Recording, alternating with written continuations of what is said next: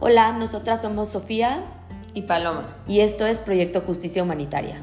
Bienvenidas y bienvenidos a este espacio, donde platicaremos con especialistas y personas que nos darán su testimonio para hacer conciencia del rol de la sociedad en los derechos humanos y la justicia. Estamos convencidas de que para tener un mejor país necesitamos un mejor sistema de justicia.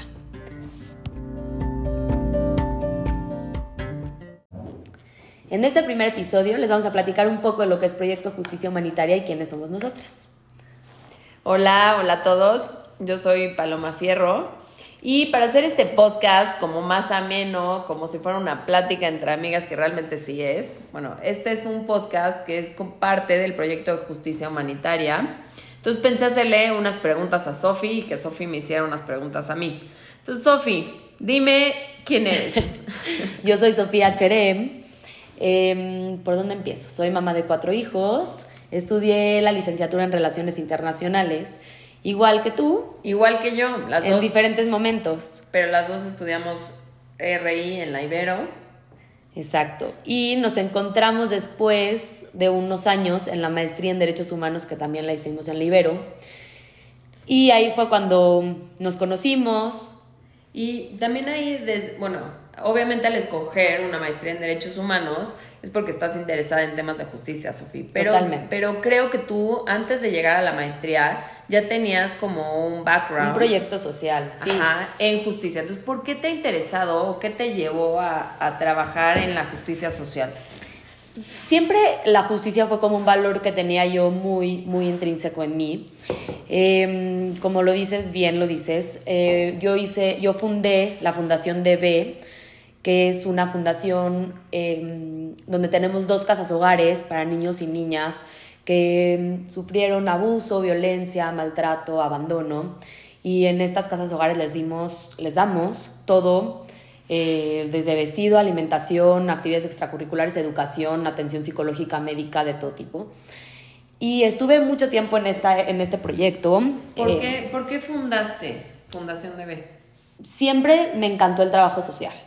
Siempre me voluntariaba en muchas instituciones, en el- el- la parte del servicio social en la escuela era mi, mi, mi favorita. Y decidí, en algún momento tenía creo 17 años, decidí que quería hacer un proyecto personal mío para ayudar a, a gente. Y en ese momento me crucé con esta parte de ayudar a niños y niñas, que obviamente también trae como este sentido de justicia, de darles justicia, de, dar, de, de, de, de cambiar su, su futuro del pasado que traían. Bueno, creo que las dos, o sea, una cosa que compartimos las dos es que sentimos que México es un país que es Con tremendamente injusto, Sí, ¿no? totalmente. Entonces, de, ya de entrada partimos de, de la idea de que es un país donde nacen niños en, en pues, unas diferencias abismales. Y no Entonces- nada más eso, este, pueden no nacer en diferencias abismales y encontrarse en un momento, en una, en una situación, una circunstancia donde la justicia les falla y entonces toda su vida vuelca a otro, a otro camino. Entonces, sí, creo que esto es algo que traemos las dos, creo que nos encontramos, tenemos muchísimo en común. Este, Oye, Sofía, y hasta antes de la maestría tú trabajabas en Fundación DB. Sí, desde, desde, desde prepa. Trabajé todo el tiempo en Fundación DB.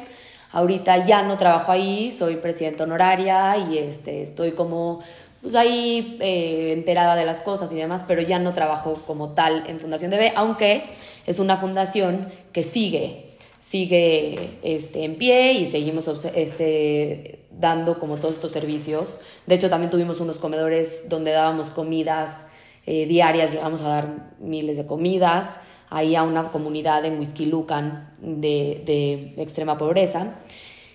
Pero ahí sigue la fundación, sigue, yo ya no Perfecto. trabajo ahí. La verdad es de que sí fue un proyecto como cuando yo era muy chavita y entonces me fascinó y fue como lo, de las mejores cosas que he hecho en mi vida, pero sí mi pasión, mi gran pasión es esta parte del sistema de justicia ya más enfocado a los derechos humanos, al, al sistema penitenciario y demás.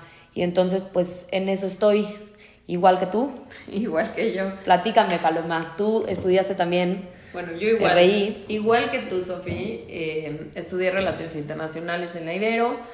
Después eh, hice la maestría en Derechos Humanos también en la Ibero.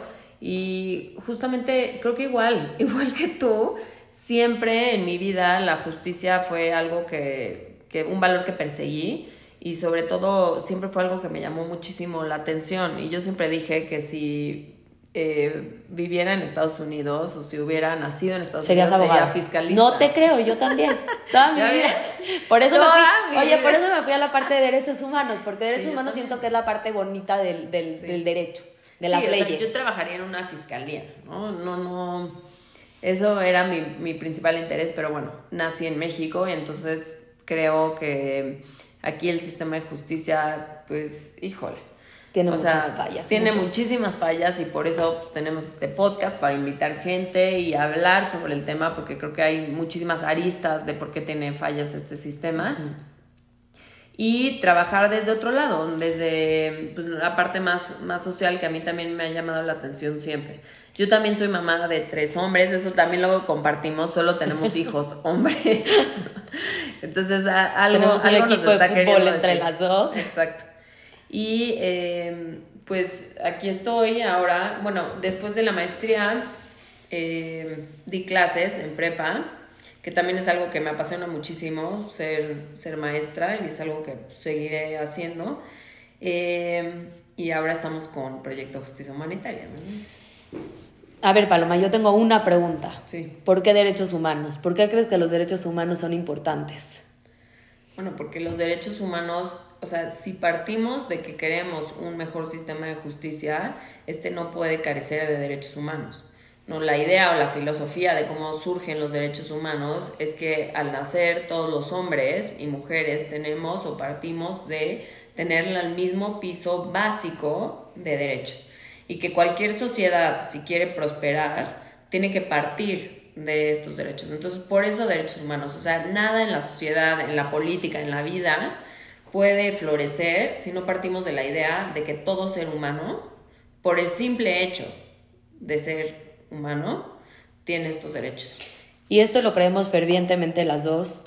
Creemos, realmente creemos que si se salvaguardan y se garantizan los derechos humanos, la vida de todos los seres humanos sería distinta, sobre todo eh, en el acceso a muchos, muchas áreas, muchas cosas, pero en este caso hablamos de justicia y creemos que esta parte de la dignidad, la integridad, ya sea en la circunstancia en la que esté la persona Y la igualdad, eh, ¿no? y la igualdad y todo la circunstancia en la que esté la persona, ya sea que se encuentre privada de libertad o no, eh, en un proceso de justicia o no, eh, como sea, los derechos humanos garantizan un digno paso eh, por cualquier circunstancia y además a, eh, a- a través de ellos accedemos como a todo lo básico para vivir una vida digna. Por eso nos, nos interesa mucho este tema y es nuestra pasión, los derechos humanos y la justicia de la mano. Y bueno, les vamos a platicar un poquito qué es Proyecto Justicia Humanitaria, porque sí, sí es importante mencionar que este podcast es, como dijo Paloma al principio, una parte de nuestro proyecto y a través de este podcast les vamos a ir platicando todo lo que hagamos en, en este proyecto. Tenemos eh, investigación y tenemos trabajo de campo y estamos haciendo un proyecto padrísimo de consultoría y se los vamos a ir platicando poco a poco. Pero, ¿qué es Proyecto Justicia Humanitaria? Bueno, Sofi, Proyecto Justicia Humanitaria nace con el objetivo de buscar alternativas y soluciones a la construcción de la paz por medio de la justicia, una justicia que esté basada en derechos humanos y en la dignidad de las personas. Eh, creemos, como ya les dijimos, que salvaguardando los derechos humanos es el único camino para un México con menos violencia. Y bueno, pues obviamente los valores de Proyecto Justicia Humanitaria son la dignidad, la justicia, la integridad, la responsabilidad, la bondad y la compasión. Exacto. ¿Y qué, qué queremos con este proyecto? Queremos implementar programas que muevan a México en busca de soluciones, de alternativas a las carencias del sistema de justicia mexicano, de, de buscar que estas personas que se encuentren en un proceso de, de, em, de privación de libertad o de justicia lleven eh, consigo un debido proceso, que tengan, eh, tal como lo dictan las leyes, un, un, un proceso eh, que lleve dignidad, que lleve eh, todas las, todo, todo el derecho eh, de la mano. Y queremos lograr una conciencia activa en la prevención del delito y la reinserción social. Que creemos que esta parte es, radica mucho en, sí, claro que el gobierno tiene toda la actuación en, en, esto, pero la sociedad tenemos un rol muy importante que no creemos que, que, estemos conscientes de ello. Y queremos despertar a la sociedad y despertarnos todos juntos para llegar a, esta, a, este, a, a, a pensar en, esta, en este camino activo a prevenir el delito y a buscar que la gente que ya llegó a él pueda reinsertarse a la sociedad de manera exitosa. ¿No? Porque es la forma de, de romper el, el, círculo vicioso en el que Creo estamos. Que es muy importante lo que estás diciendo, Sofía, y me gustaría ver si me puedes decir más, o sea, ¿por qué se te hace importante enfocar eh, esfuerzos de la justicia en la reinserción? Mira, creo que tenemos un alto índice de reincidencia de delitos, ¿no? Y entonces, sobre todo en esta parte, en, en este grupo de adolescentes, bueno, que, y jóvenes exacto, cometen un, que, un que, delito. eh, ajá, ellos están, tienen una característica que están en desarrollo. Y entonces se ha observado que hay muchas formas de evitar, de buscar una rehabilitación, por decirlo de alguna manera, para evitar que vuelvan a reincidir y que regresen a, a, los, a las comunidades de adolescentes, que es como se llaman a los lugares donde se tienen privados, ¿no? ajá, de, privados de libertad a los adolescentes. Y entonces, esta parte de buscar la, re, la, la las, las, herramientas para una reinserción efectiva, exitosa en la sociedad, nos permiten romper un poco este círculo vicioso. Y dónde se, y, para mí, en mi opinión, y de acuerdo a lo que, todo lo que yo he estudiado, ¿dónde se, se tiene que buscar esto? Antes y después del delito. Antes en una sociedad donde, claro, haya derechos humanos, educación, salud, toda esta parte, y después del delito, dentro de, los, de las cárceles de adultos o las comunidades de internamiento de, de, adolescentes, que se les dé un trato digno y que se cumpla en, en, estos lugares con todas las legislaciones internacionales, sobre todo internacionales y nacionales, donde se habla de cómo debe de ser un, un proceso de internamiento, ¿no? Para, que, para evitar que, que solamente sea un okay. encarcelamiento, ¿no? Claro. Olvidarnos de lo punitivo, olvidarnos de que hay que castigar a la gente, sino ayudarla a sí, rehabilitarse. Creo que incluso, o sea, hablando de jóvenes y adolescentes, podríamos eh, cuestionar la parte de, de, internamiento, ¿no? O sea, creo que ya en el mundo hay distintos modelos al internamiento y podríamos incluso cuestionar el hecho de, de tener privados de la libertad a jóvenes. Ahora, este, creo que también otro de los objetivos grandes del proyecto Justicia Humanitaria, y poder, por eso estamos hablando aquí con ustedes en un podcast, es darle voz a la injusticia. Creo que en México, eh, si el tema no es viral o sale en los medios de comunicación, esa persona no existe. Entonces queremos con este podcast también un poco darle voz a esas personas que llevan tal vez 15 años sin sentencia en un reclusorio y al no tener voz, al su caso no ser mediático, entonces esa persona no existe y está viviendo una injusticia. No, y además es, hay cuantas personas de las que ya, ya, ya este, tenemos conocimiento que ya hubieran terminado de cumplir su sentencia, ¿no? Por más grande que sería, ni siquiera han empezado a desahogar pruebas. Entonces, claro, entonces es, esa parte una falla en el sistema. Un objetivo gigante. de Proyecto Justicia Humanitaria es tratar de darle voz a estas injusticias y de esta manera hacer público, ¿no? Lo que no se sabe.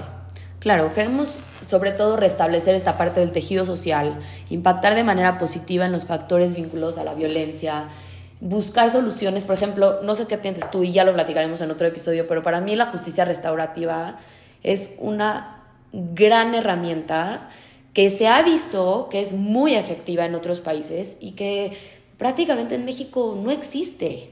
Claro, y es lo que te decía, o sea, creo que incluso podemos cuestionar temas de internamiento y temas de prisión preventiva, o sea, todo como queremos traerlo a la mesa para discutir y justamente eso, plantear que en otros países existen otros modelos que tienen mucho mejores resultados porque nosotros no estamos teniendo eh, resultados, ¿no? Por lo, justo lo que mencionabas, que hay muchísima reincidencia. Entonces, claramente nuestro modelo no funciona de entrada.